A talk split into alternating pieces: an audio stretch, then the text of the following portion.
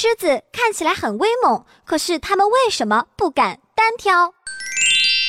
狮子生活在非洲广阔的草原上，食物呢是食草动物，斑马、角马、野牛，甚至河马、长颈鹿等等。对于这些动物来说，只有跑得快才可能逃脱狮子的追捕。面对于狮子来说，跑不过这些动物，就意味着饥饿和死亡。在这种情况下，几只狮子合围捕捉就有更大的胜算。可以想象啊，开始的时候，狮子中有的个体是单独行动的，有的是合作捕食的。慢慢的，单独行动的个体由于常常饿肚子，并且也没有个体与它交配，就逐渐被淘汰了。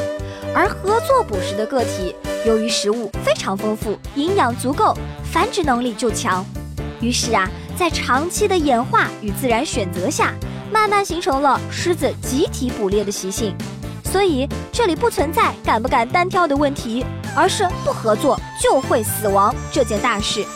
另外，如果食物一时吃不完，群居的狮子还能保护好这些食物，以免被猎狗等抢走。